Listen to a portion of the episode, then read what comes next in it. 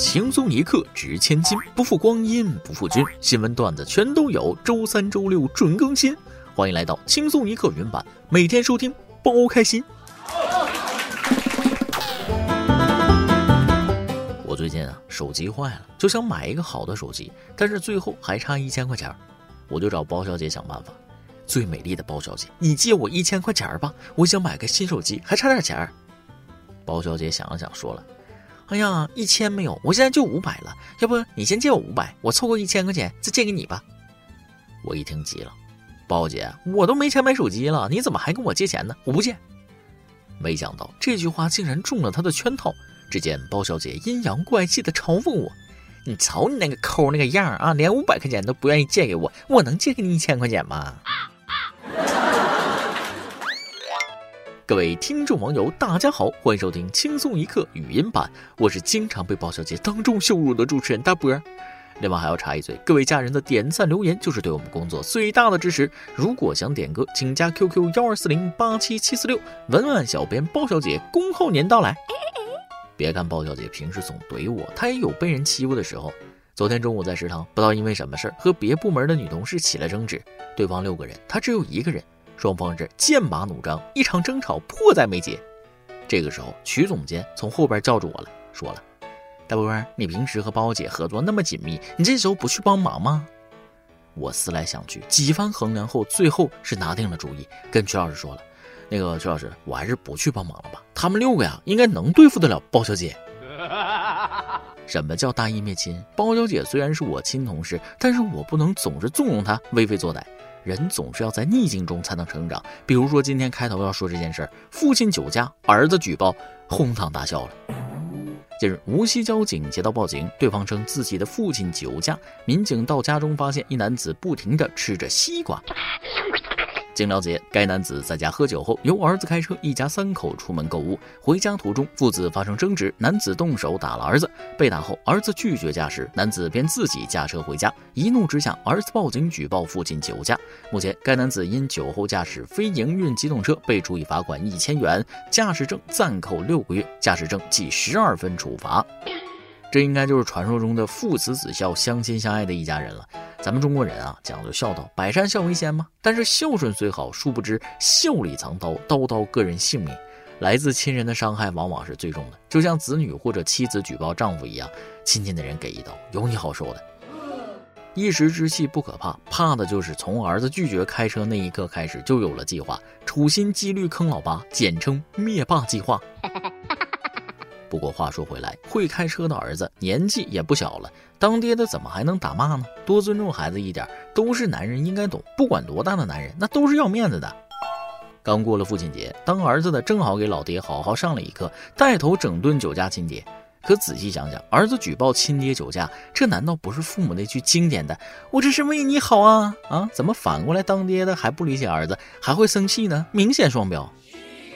老子英雄儿好汉，兄弟伙计这么大，得去救火呀！下面要说的这个东西，你得少碰。说起补品，最近有一款看上去很补的平民饮料火了。近日，一款名为“一整根熬夜水”的饮料受到市民热捧。这个一整根儿就是一个瓶子里放了一整根人参，然后被水泡着。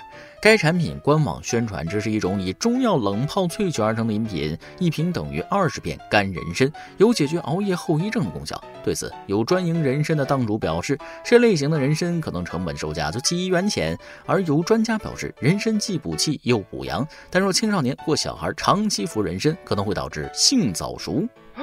头一回听这玩意儿还能补阳，喝瓶饮料还有这好事呢啊！虽然没喝过，但是最近总能看到它的相关介绍，很想买一瓶尝尝啊！毕竟我已经是长期九九六的打工人了，忙活了小半辈子，就不能花十块钱享受享受吗？不过这些功能性的饮料确实应该让小孩少接触，小孩性早熟约等于长不高啊！抛开别的不谈，这个产品真是很聪明的创意，一整根人参就放哪儿啊？视觉上很有冲击力。不过这东西看似高贵，其实东北人工种植的人参批发价不过几块钱一斤，比萝卜贵点有限。当然了，这一根人参还是诚意满满，换了是谁都经不住补阳补气的诱惑吧。然而最近咱们中国有些地方阳气太重了，阳光的阳，热气的气，没错，说的就是大河南。相信不少听众网友已经通过网络了解到这几天河南的高温天气，但是知道的也仅仅是干巴巴的温度，不直观。最近我看了一些相关视频，已经察觉到河南已经不是普通的热那么简单了。近日，许昌王先生吃完午餐后，发现地上躺了一只干扁扁的壁虎，调侃称这是壁虎被晒成了壁虎干。王先生介绍道，当时温度近四十度，出门跟烤炉一样啊。永别了虎哥，临走前也给我们整了个狠活。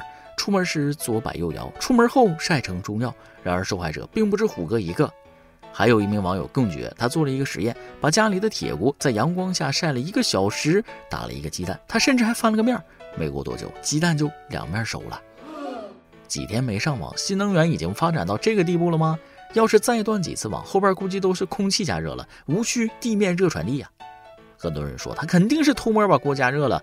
我觉得不能够。据气象部门报道，当时河南大部分地区地表温度七十六摄氏度，铁锅导热性又好，放外边晒那么长时间，铁定煎鸡蛋随随便便就熟了。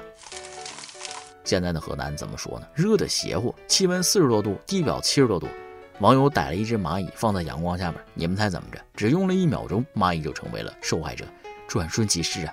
一出门，走路上没生人，全是熟人，水龙头出来的都是热水。还有网友刷完拖鞋放院里忘收了，几天没回家，四十三变三十六码了，因为水分全都被抽走了。河南的热是空气炸锅的热，因为湿度不高，起风后就像空气炸锅，本来就热，那热风还往你脸上吹。今天也不知道是怎么了，南涝北旱，南方最近受大雨影响，两广部分地区也遭受了洪涝、泥石流等自然灾害。身处南方的听众网友也要做好防汛啊，注意人身安全。也许老天爷觉得你强人你强，和你玩反常。我看现在不是天气反常，是天气失常啊！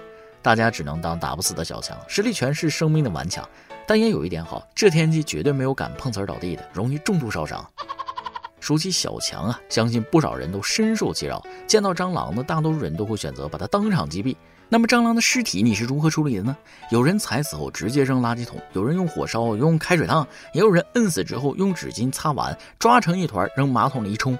哪种做法最科学？专家提示：蟑螂身体里可能携带蟑螂卵鞘，即便母体死了，卵鞘里的卵依然可能孵化出幼体。专家建议，灭蟑后最有效的方法是包起来，用一把火烧了。这次我选择听专家的啊，让火焰净化一切。但是蟑螂火葬的成本太高了，而且还有火灾的危险性。如果商家设计一个小盒子，专门处理蟑螂的，最好是那种从诱捕到火葬一条龙的盒子就好了。不知道有没有大神有兴趣研究一下啊？这要成功了，那绝对大受好评。知识最好还是用在改善民生，而不是运用所学的知识走上犯罪的道路。话说，今年三十六岁的韩某在大学时读的是计算机专业，自称是狂热的化学爱好者。二零一八年，他看了一部关于国外制毒的影视剧，剧里的情节让他头脑发热，产生了制作冰毒的念头。恶补有机化学等专业化学知识，查阅国内外涉及冰毒制作原理的资料，从网络上购买化工原料。二零二一年三月，韩某成功合成出冰毒，而后与表弟杜某某等人形成了一条完整的制毒、贩毒、吸毒链条，将自己推向毒品犯罪的深渊。目前，以韩某为首，串联西安、兴平等地的特大制贩吸毒团伙被一网打尽，制毒窝点、藏毒窝点、消毒网络等被一举捣毁。如果没猜错，这部剧是不是《绝命毒师》？看这个剧的人可不少，剧可不背锅。而且要细说的话，《绝命毒师》明明是部反毒片，剧里制毒一幕你看到了，被抓的情节你怎么没看着呢？嗯，你要是真正看进去了，就知道什么叫制毒的结局是多么惨。还是那句话，中国不缺聪明人，缺的是把聪明用在做好事情上面的人。犯罪很可怕，更可怕的是犯罪分子有文化。可见，有知识、有文化，对于一个人来说真的很重要，可以让你少走很多弯路，遇事不会不加思考，直接莽上去。六月十九号，广东深圳，盖女士称因脱发严重，在网上看到有人一个月不洗头不梳头，然后长出了很多头发，于是她也按照这个方法，三个月不洗头不梳头，果然长出了一些碎发，但是自己原先的头发已经严重打结，无法解开了。一家理发店表示，解开盖女士打结的头发要收取三千元费用，因为要用最好的药水，并且要寄一个人帮她洗才行。另外一家理发店则建议她直接把长发剪短。三个月不洗头不梳头，你是一个狠人呐！啊，苍蝇上去指哪滑，蚊子上去会比啥？就算不洗头，你也得梳头吧？我隔着屏幕都快闻到味儿了。就这个天气，别说三个月，三天不洗头都感觉自己要臭了。你好歹用清水洗洗，不洗的话，油脂堆积会堵塞毛孔，大大增加得毛囊炎的几率。而且脱发的原因有很多，除了常见的雄脱，还有遗传性脱发、营养不良脱发、神经精神脱发、药物脱发、休止期脱发、自身免疫病脱发、吸染烫过程中化学和外力作用导致的脱发等等。现代人想不脱发真挺难的，总有一款适合你。但是想要保护好自己的头发，就要了解脱发的原因，对症治疗养护，不能人云亦云啊。就像上面这位女士的行为，就不适合油性发质的人。长期不洗头会导致头皮油腻，反而容易合并病原菌感染，破坏毛囊，造成脱发啊！比如我这种油头，三个月不洗头，直接变成清朝阿哥。不过该说不说，三个月不洗头，别说别人了，蚊子都受不了那味儿，近不了身呐，属于自带驱蚊药。这个夏天倒是不会被打扰了。下边再给大家带来一则有味道的新闻，不光是难闻的味道，还有些许的火药味儿。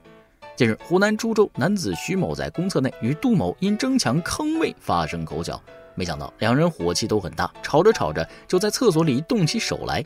杜某怒火中烧，将徐某推倒，致其受伤住院二十五天。但经过警方鉴定，摔倒的徐某不构成轻微伤，徐某就将杜某告上法院。一审法院判决杜某赔偿一点六万余元，但判决一出，双方均不服，都提起上诉。法院审理认为，双方均有言语不当，故驳回上诉，维持原判。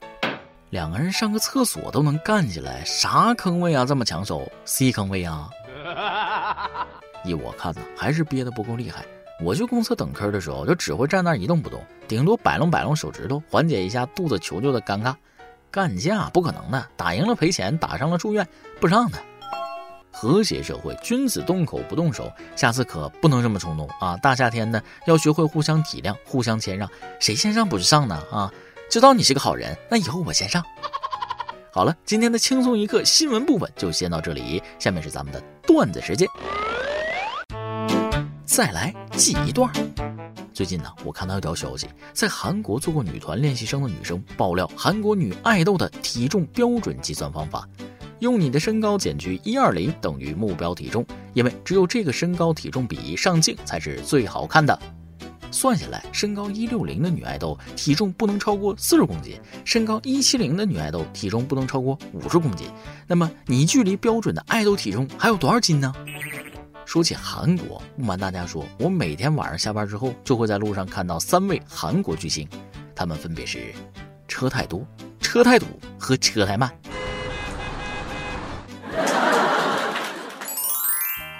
一首歌的时间，网易圆圆网友 star 想点一首歌给他的老婆，也是他此生最爱的人燕燕姑娘。主编你好，我想在六月二十二日点播一首莫艳琳的《爱一点》。六月二十二是我和老婆的恋爱纪念日，当年我在海外漂泊，常常隔着五个小时的时差给老婆打电话，一直聊到深夜，最后都会唱这首歌来哄她入睡。现在来说，这首歌已经不算新潮了，但对我们来说还是有特殊的意义。去年恋爱七周年纪念日就想给他点这首歌了，但是我在公众号留了言却没有回音，也许我是个假粉丝吧，连点歌的渠道都没搞清楚。所以最近大波发了主编的 QQ 号，我知道我的机会来了，今年我一定抓住这个机会，让我的小仙女燕燕知道，我还像以前一样爱着你，并且随着时间越来越爱了。老婆也是轻松一刻的老粉丝了，不知道她听到这个留言会有什么表现，期待看到她听到这个留言时的表情，希望主编成全，谢谢。走心了呀，走心了！结婚这么久了还能过恋爱纪念日，当真是个好老公啊！其实很多恋人在婚后可能面对更多的是生活的琐事，会有争吵和矛盾。原本的花前月下呢，也变得不像以前那么醉人了。